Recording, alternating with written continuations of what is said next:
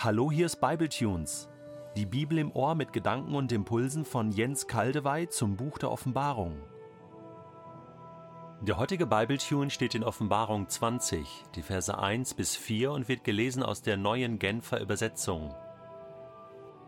Nun sah ich einen Engel vom Himmel herabkommen, der den Schlüssel zum Abgrund hatte und eine große Kette in der Hand hielt. Er packte den Drachen, die Schlange der Urzeit, die auch Teufel oder Satan genannt wird, fesselte ihn und warf ihn für tausend Jahre in den Abgrund. Den Eingang zum Abgrund verschloss und versiegelte er, so dass der Satan die Völker nicht mehr verführen konnte, bis die tausend Jahre vorüber waren. Danach, so ist es von Gott bestimmt, wird er nochmals für kurze Zeit freigelassen werden. Dann sah ich Throne und sah, wie denen, die darauf Platz nahmen, die Aufgabe übertragen wurde, Gericht zu halten. Es waren die Seelen derer, die hingerichtet worden waren, weil sie sich zur Botschaft von Jesus bekannt und an Gottes Wort festgehalten hatten. Sie hatten das Tier und sein Standbild nicht angebetet und hatten sich das Kennzeichen des Tieres nicht auf die Stirn und auf der Hand anbringen lassen. Jetzt wurden sie wieder lebendig und regierten tausend Jahre lang zusammen mit Christus. Über kaum einen Text habe ich so viel gelesen und studiert wie über diesen. Seit vielen Jahren immer wieder. Schon Wochen vor der Ausformulierung dieses Bibletunes habe ich wieder eine Runde gemacht. Ein ganz neues, dickes theologisches Buch aus Amerika fiel mir in die Hände und neue deutsche Abhandlungen zum Thema. Wieder schwankte ich hin und her zwischen verschiedenen Möglichkeiten der Deutung, und wieder pendelte ich mich ein nach diesem Schwanken auf eine bestimmte Position, zu der ich immer wieder gelange und die meines Erachtens die überzeugendste ist. Es ist die, die sich ergibt, wenn wir einfach den Text sprechen lassen, wie er sich darstellt, und nicht daran herumbiegen, bis er uns passt. Eigentlich ist der Text nämlich ganz klar, aber er wird oft unklar gemacht, weil er viel nicht passt. Zunächst kommt also ein Engel, der den Drachen, also den Satan selbst, packt, fesselt, in den Abgrund wirft, den Eingang verschließt und dann noch versiegelt. Das heißt, absolut niemand kann ihn öffnen, der nicht dazu von Gott autorisiert wird.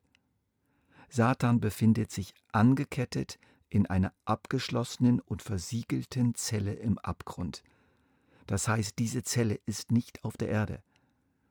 Ich darf noch hinzufügen, diese Zelle hat sicherlich kein Fenster, kein Telefon, keine Luke in der Tür. Diese Symbole zeigen in wirklich unmissverständlicher Weise, Satan ist völlig isoliert.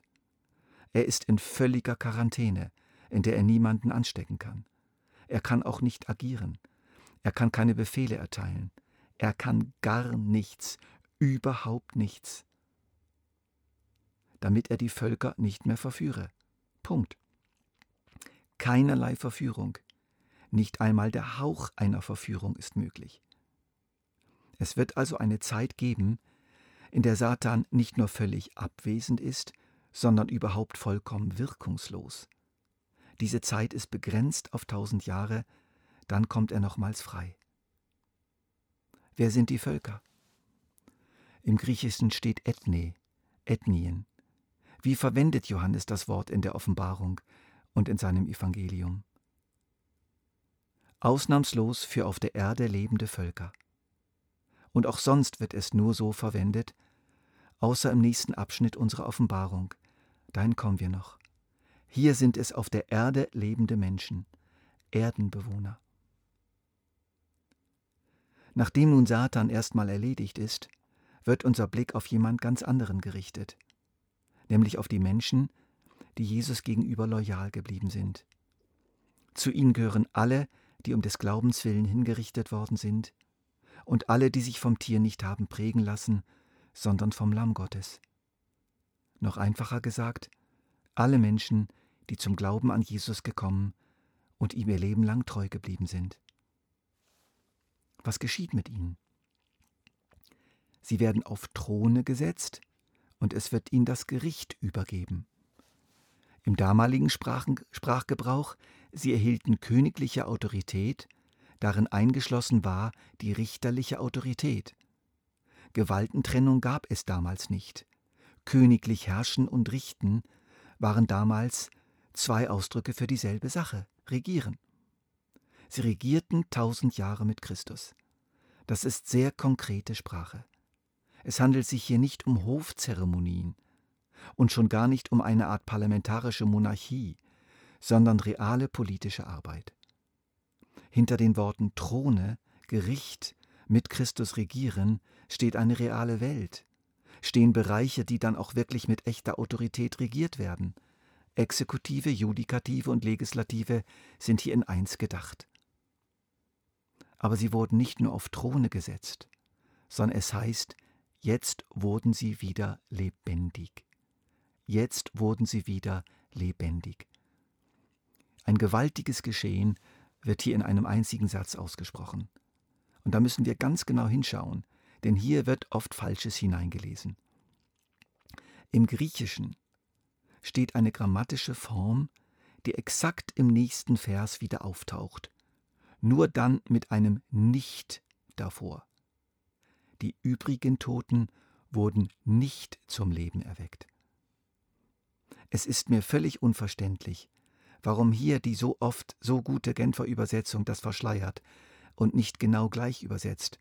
Die übrigen Toten wurden nicht wieder lebendig. Wiederum steht die gleiche grammatische Form in Offenbarung 2, Vers 8, bezogen auf die Auferstehung von Jesus, nur in der dritten Person Einzahl statt in der dritten Person Mehrzahl. Hören wir nochmal genau hin. Der Tod war und wieder lebendig wurde.